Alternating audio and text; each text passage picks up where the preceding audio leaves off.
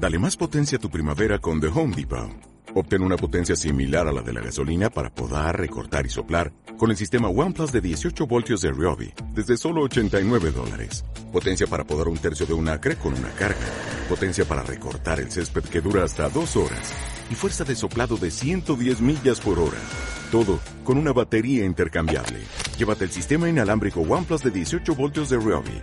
Solo en The Home Depot. Haces más. Logras más. El Foro de la Inversión.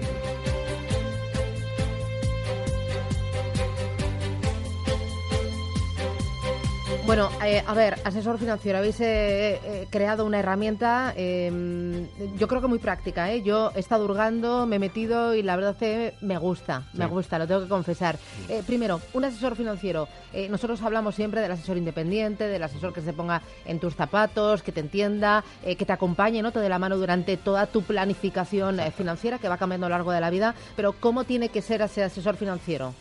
Claro, ese asesor financiero eh, tiene que ser, por un lado, tiene que ser eh, cercano, tiene que ser, efectivamente, como has dicho, eh, independiente, tiene que ser una persona que te escucha. había, con el lanzamiento de esta nueva sección, que puedes encontrar en finet.com barra asesores, preguntamos a, varios asesores e inversores, ¿no? Y casi todos ellos coincidían en esto.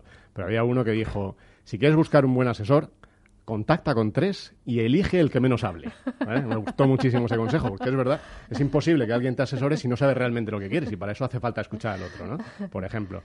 Entonces, bueno, efectivamente, esa es la, esos son algunos de los, de los consejos, ¿no? a la hora de buscar un asesor. La cercanía. Hay otros inversores que dicen, oye, que sea una persona cercana, ¿no? en realidad sí que vemos eso, que hay muchas personas que, bueno, hay muchas salas que le divierten el mundo de la inversión y los fondos, mm. como a mí, eh, eh, que también probablemente necesitamos un asesor, pero es otro enfoque. Pero hay otra, mucha gente, millones de personas en España, que no saben eh, cómo llegar a un asesor, que no saben ni siquiera eh, qué hacer cuando tienen que tomar una decisión. Ni qué diferencia entre un asesor X y un asesor Z, ¿no? Claro, al final que cuando tienen que tomar la decisión de inversión se acercan a la sucursal, eh, pensando que en la sucursal va a haber un asesor, muchas veces en la sucursal lo que hay es un vendedor. Ya. sabéis el consejo de Warren Buffett nunca vayas al peluquero a, preguntarle si necesitas un corte de pelo.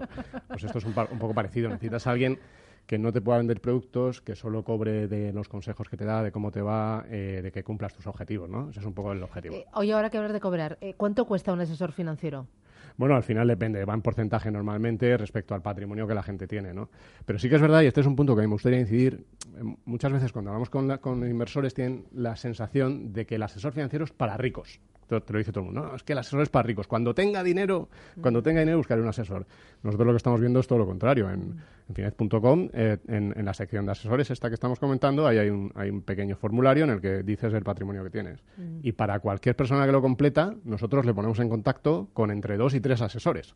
Entonces ahí para todos los para todos los ¿Y, cómo seleccionas esos dos tres asesores? Bueno, nosotros lo que hacemos es que no solo no solo dices el, el patrimonio que tienes, sino dices también un poco para qué necesitas un asesor. claro, si lo quiero para, comprar una casa, para jubilación, para la universidad de los niños, Exacto, exacto. Entonces, para invertir mis ahorros, que es para pegar unas vacaciones y tres años sabáticos dentro de nada. Correcto. Entonces, nosotros lo que hemos hecho es hablar con toda una infinidad de asesores que se pueden encontrar en la web, eh, también incluso por ciudades y demás y ellos nos han dicho un poco qué, perfiles de inversores prestan servicios ellos, ¿no? Que, y, al revés, al inversor le preguntamos qué tipo de necesidades tienen. Lo que hacemos es casar esa oferta y siempre, siempre, para que haya máxima visibilidad, transparencia e independencia, le ponemos en contacto con entre dos y tres para que luego él valore entre esos dos o tres el que realmente más le gusta y lo que decíamos antes, el que es bueno según lo que hemos dicho antes. Oye, cuando eh, yo entro en Finec, me meta, vea la oferta y tal, luego me siento con el asesor y ¿qué hablo? Eh, Claro, de, qué tienes que hablar, ¿no? Exacto. O sea, eh, efectivamente, yo, lo que nosotros hemos hablado mucho antes de lanzar con, con asesores, y, ya te digo, y sobre todo con inversores, ¿no? Y los inversores lo que nos decían es que muchas veces sienten que el asesor empieza a hablarles del producto, de la rentabilidad y demás, y, no escucha previamente lo que necesitan, ¿no? Entonces, lo primero que tienes que, intentar es que el asesor realmente se haga, se haga, cargo de tu situación, de tus necesidades, de tus objetivos. Porque al final lo que, lo que tiene que hacer el asesor es un plan para ti, para que los cumplas, ¿no? Entonces, para empezar, a hablar de esto. Eh, hablar también, lógicamente, de cómo cobra el asesor. Eh, si el asesor cobra solo de ti o realmente cobra de los productos que te está vendiendo. Si cobra los productos que te están vendiendo, pues busca por lo menos alternativas.